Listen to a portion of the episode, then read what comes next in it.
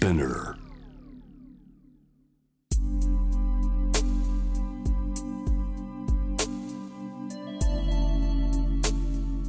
眠らない街六本木。高層ビルの一室に現れる深夜の保健室。重たいドアの向こう側。ここでは誰もが飾らない言葉で語り始める。心の声を聞き出す。特別な聴診器を持って迎えるのは酒と涙と哀愁をこよなく愛するイラストレーターの田中美咲。恋仕事家族。そして性のこと。一人一人で違う。体と心のカルテ。J-WAVE ミッドナイトチャイム。ようこそ深夜の保健室へ。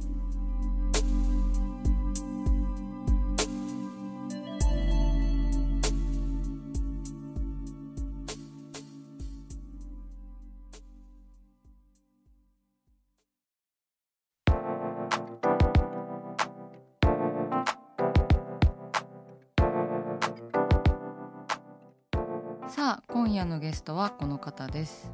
こんばんは、田中シェンです。シェンシェン来た来たね、とうとう来たね。そうなんかずっとお呼びしたいなって思っていたんですけれどもえ、嬉しいです。そう私たちは共通の知り合い知り合いがいて噛んだ早速噛むけども あのね何回か飲み行ったりとかそうだね。仲良くさせてもろてますねもろてますね。はいシェンシェンはさ、うんあのモデルさんもやるし女優さんもやるし、うん。イラストレーターとしてもね、あうん。の絵をいろいろ描いてこの前私あれで見たロエベ？そうそうそうそうそう。のノベルティ？あれは。そう、なんかあのもともとリラックスさんっていう、あ、うん。美咲ちもやなんかあフリーマーケットだっけ？やるうん。って言ってたよフね。リマに出店してた、そうだようんね。渋谷直角さんの、そうだよね。その雑誌さんでタイアップがあって、うんでその派生で1周年ってことでステッカーを作ってうん、ノベルティで出してた。あそうなんだ、うんあのリラックス復刻のさ、うん。イベントっていろんなのとやってたねそういえばねすごかったよね。渋谷パルコを拠点にわーってやってたのかなうん、やってた。ねシェンシェンはパーソナルなことをうん。聞くとあれだね、鹿児島出身なんだねそうなんです。うん英語と中国語も話せるっていうすごいよね。なんかそれだけ聞くとハイスペックな人。うんかっこいいっす。お、ありがとうございます。マジかっこいいっす。嬉しいっす。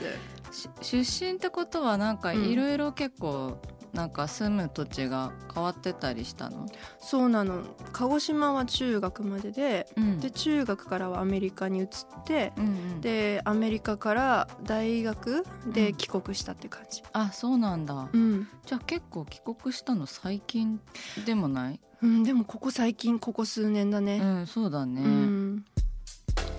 えー、なんかちっちゃい頃とかどういう子だったの？シェンシェンってえ、私さ今喋るイメージある？結構。うんそうだね。喋らないイメージじゃないかも。えめ全然喋んない子だった。あそうなんだ。そう。えー、意外。意外。うん。わかる。今さこんなに喋りたい伝えたい思いが溢れてるのに、うもんうちっちゃい時はあの何をどう話していいかわからなくてあー。そうあので漫画家になりたかったの。あそうなんだ、うん。へで漫画家になりたくてあのさ机の端っことか教科書の端っこにうん。漫画描いてる子っていたでしょ、えうん。そのタイプ。へえ一緒だ。やっぱり？一緒一緒。私も漫画家さんとかなんか画家になりたかった、うん。ちっちゃい頃、そうだよね、そうだったんだ。割と内向的な子だったんだね。うん、めっちゃ内とな内向的な。なんかでもいろんな国にさ住んだりとか、うん。なんか行き来もさあったから、環境がいきなり変わっちゃってうんうん。なんかそそれでちょっと内向的になったりした部分はあったの？日本にいた時からずっと内向的だった？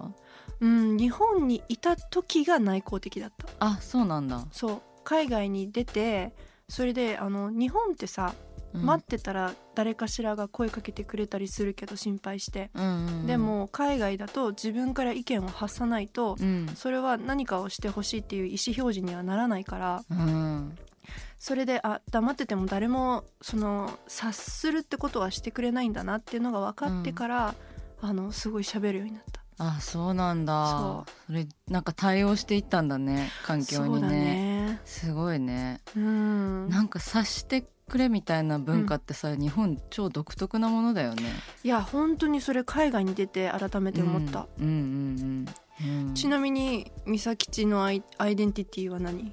えー全然わからんのだけどアイデンティティって。なんか例えばじゃあ私は日本人ですとか、あー。私は世界人ですとか私は宇宙人ですとか言う人いるんだけど、うん。その自分をグループ分けにした時にどこに置く？ねえなんかグループ分けとかカテゴライズされるのが本当に嫌でわかる。私は。私自身ちょっと育ちが、うん。ないろんなものが入ってるってことで、うん。そのお母さんとかお父さんと中国語で話したりうん。私お母さんとは何話すんだ？日本語で話して、うん。お父さんとは英語で話してお父さんお母さんが中国語で話してっていう、レストランに行くとだいぶおかしな家庭なんだけど、面白いね。そう。なんか日本にいた頃はすごい日本人っぽく振る舞わなきゃいけないみたいな気持ちがどこかあって、アメリカに行ってからはうん。あ私もアジア人の一人なんだって思うようになってから、あそのなんか枠って必要ないなって思ってうん。文字にすると中国系日本人なんだけど、うん。なんか気持ち的にはなんかもう宇宙の中の一人みたいな。うんうんうん。そうだね。だからまあいろんなところ行ってちょっとなんか世界が広いんだろうねしんちゃんの中でね。え。ね。だからだからそうなんか実感がうん。できてるんだなって思うし。うん。でもなんか私はなんかその私が見てるシェンシェンしかやっぱりし知らないしこれから先も知れないから知ってよ。まあそうそうそうでもこれからもさ見見ていくからうんなんかだんだん知っていくっていう感じではあるんだけどうんだからなんかこう自分の見ただけでやっぱりその人を決めたりとかうんするのが難しいから自分のこともうん決められないんだよね難しくって。決めうんる必要ないと思う、なんかなんだろうな美咲ちは人を人間として見てくれてる気がする。そうね。うん、みんな一緒な感じは。そうそうそうそう、うん。なんかそこに肩書きとか国籍とか人種とか、そういうの全くなくてなんかいつも人間っていう感じで接してる感じがしてすごく好き。人間さんうん好きみたいな、そうそうそう。ホモ・サピエンス的には人間ですよねみたいな、そうだね。うん、アイデンティティ自体は悪くないんだけど、悪くない。そう。まあでも自分の中でこう確かなものを持つか持たないかみたいなことは全然選択していいと思う、自分が何者かなのかっていうのを無理になんか持たなくてもいいんじゃないかなって私は思うね。私もそう思う。うん、だからもしねそういう風にちょっとアイデンティティって思ってる人がいたらうん、そそのままで大丈夫だよって言いたいよね。そうだね、うん。なんかもっと日本にもこういろんな国の人が住んだりとかうん。なんかいろんな文化がもうちょっと入ってくればいいのにいいことがありそうだなって私はすごい思ってるな。確かに。そういった意味ではやっぱ東京にいるっていいよね。うんそうね。うん、なんか入ってきたらいいのにって思ってることも結構受動的で私は今ドキドキしちゃった。あなんか受け身じゃないかみたいな。いいんだよ。いいのかな。いいんだよ。自分で飛び出せって思思っちゃった今自分で言ってて。飛び出すタイミングが来たら飛び出すよ人は。そうだね。うん、まあまだね。うん、シェンシェンがなんかでも絵もさすごい上手でさ。ありがとそう。あれは iPad で描いているの？う。うん、すうん、そうね。ここ数年はもうずっと iPad で書いていて、うん前は紙とかでも書いてたんだけど、うんうん。うん、なんか地球環境に配慮して、あゴミを出さないように。そうデジタルになってみた。あそうなんだ。そういうことなんだ。う。ん、へえそれが理由でアナログじゃなくて、えっとデジタルに移行した人初めて聞いた なんか実はね、なんかもうちょっとかっこいい理由とか思ったんだけど、でも、ほんうん、一番はそこかな。あそうなんだ。うん、なんかそういう面でもいいんだけどあのシェンシェンがうん。影響を受けた人とかカルチャーとかってうん。うん何かありますか、そうですね。なんかピカソ。好うんうんうん。きなんだよね。あそうなんだ。そうピカソとうん。うーん俳優さんだったら窪塚洋介さんが好きでうんうん。で海外だったらレネー・ゼルウェガーが好き、うんうんなんかこうみんなどこか予測できない人に影響を受けがちで。うん。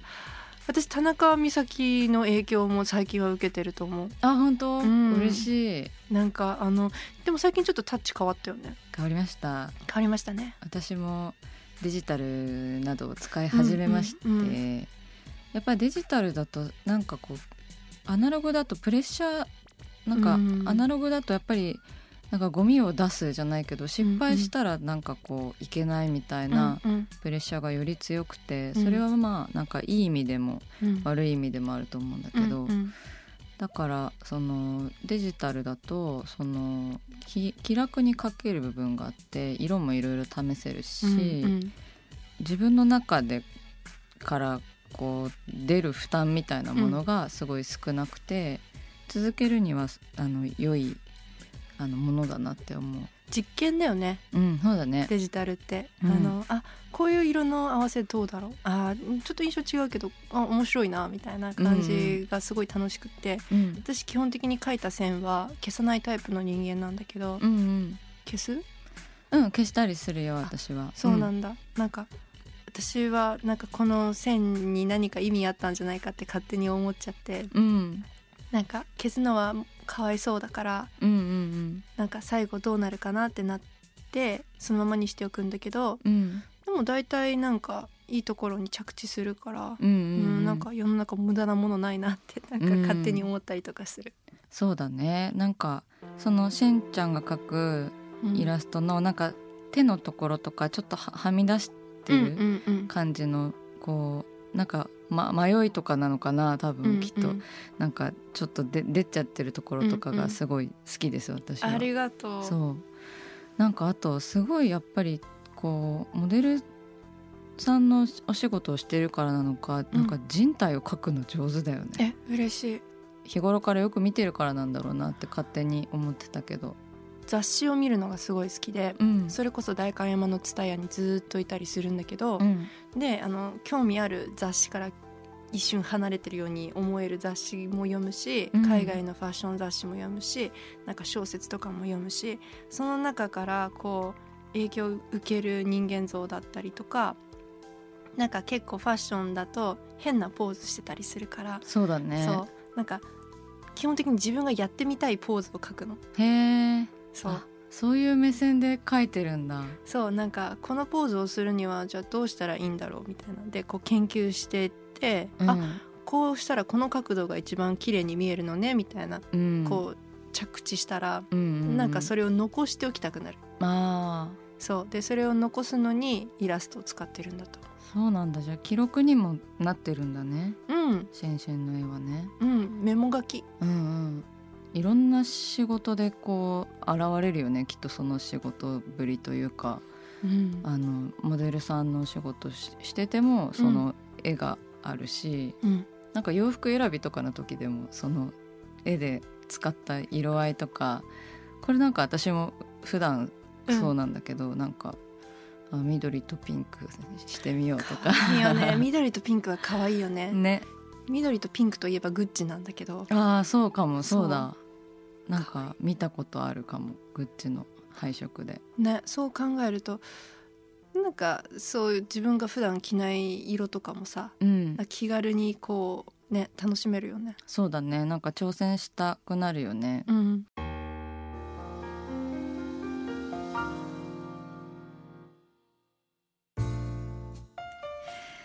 さあさあさあ始まりました。田中美咲の六畳一間大勢の目に触れたものから人知れずこっそり楽しまれたものまでイラストレーター田中美咲の作品を作者自ら紹介します。今夜もこの番組は番組スタッフと一緒にお送りします。よろしくお願いします。はい、よろしくお願いします。それでは田中美咲先生、今夜のテーマは？ホテル C コンセプトルーム。ホテルできましたか。はいホテルができました、わーいえっ、とですね京都にあるホテル C というホテルがありましてはい。あのもともとはねあの彼女の C ホテル C と書いてうん。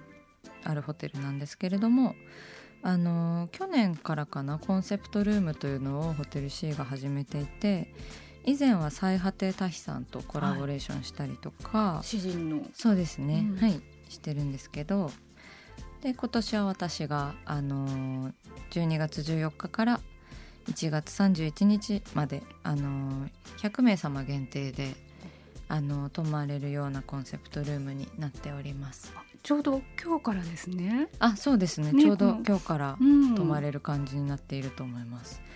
そうでも結構ねもう予約が7割8割ぐらい埋まっちゃってるみたいで、うんもしかしたらねあの皆様に行き届かない部分もあるかと思うんですけれどもあのグッズとかはねネットでこれからまた買えるようになると思うのでそちらも私のインスタグラムで随時あの紹介していけたらなと思っております。はい。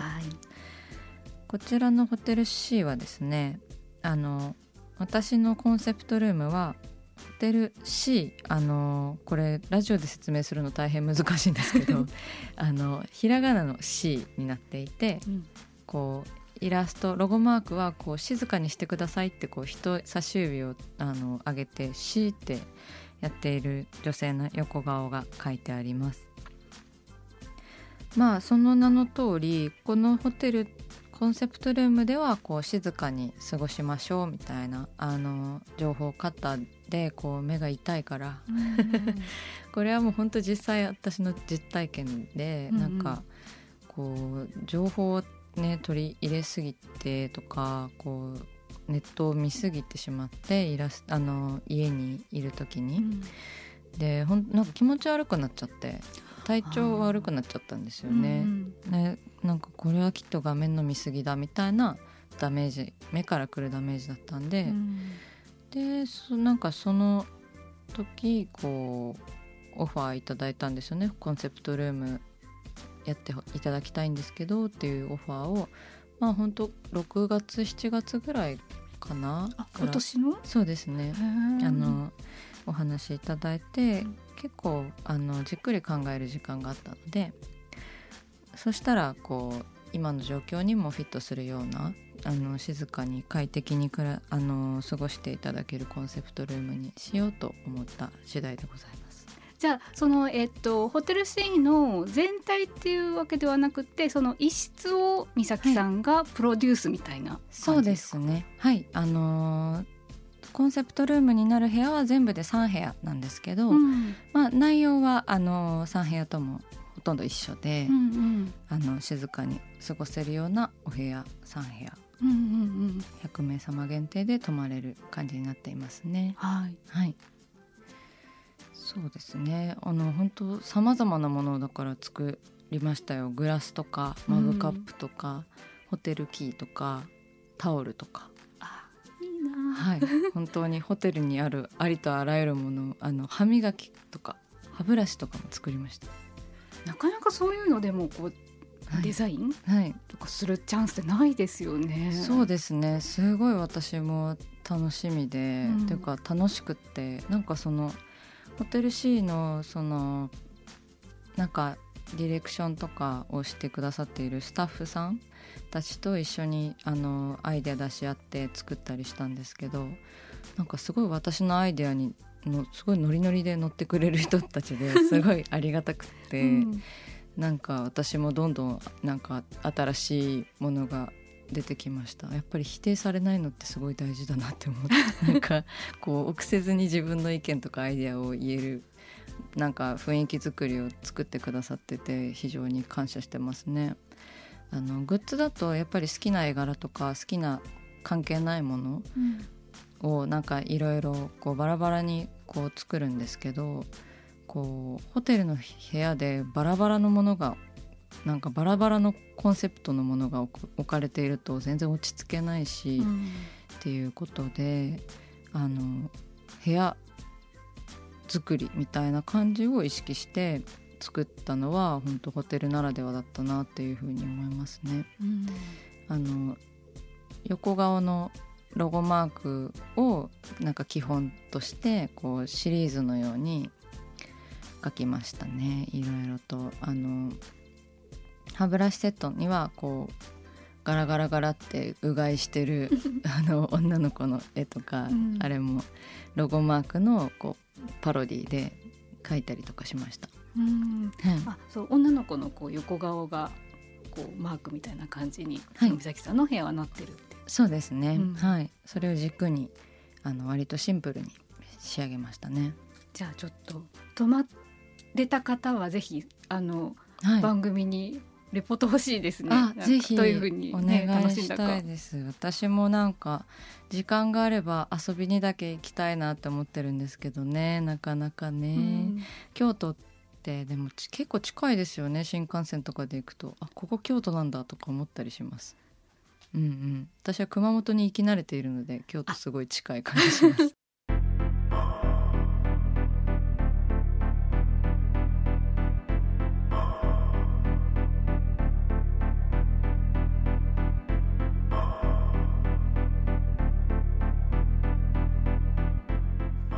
真夜中だから話せる。体のこと心のこと。J-WEB ミッドナイトチャイム。公式サイトとインスタグラムは24時間オープンしています。あなたの悩み番組へのメッセージお寄せください。来週もイラストレーターの田中美咲が深夜の保健室でお待ちしています。キャリコン編集長通信仕事と人生の話をゆるゆるとパワードバイミモレ。このポッドキャストではミモレ編集長の河原咲子が時には一人で時にはゲストをお招きしキャリアコンサルタントの資格を生かして仕事と人生そして職業キャリアだけじゃないライフキャリアの話を誰にでもわかりやすくゆるゆるとお話しします。毎週金曜日に新しいエピソードを配信中です。ぜひ一度聞いてみてください。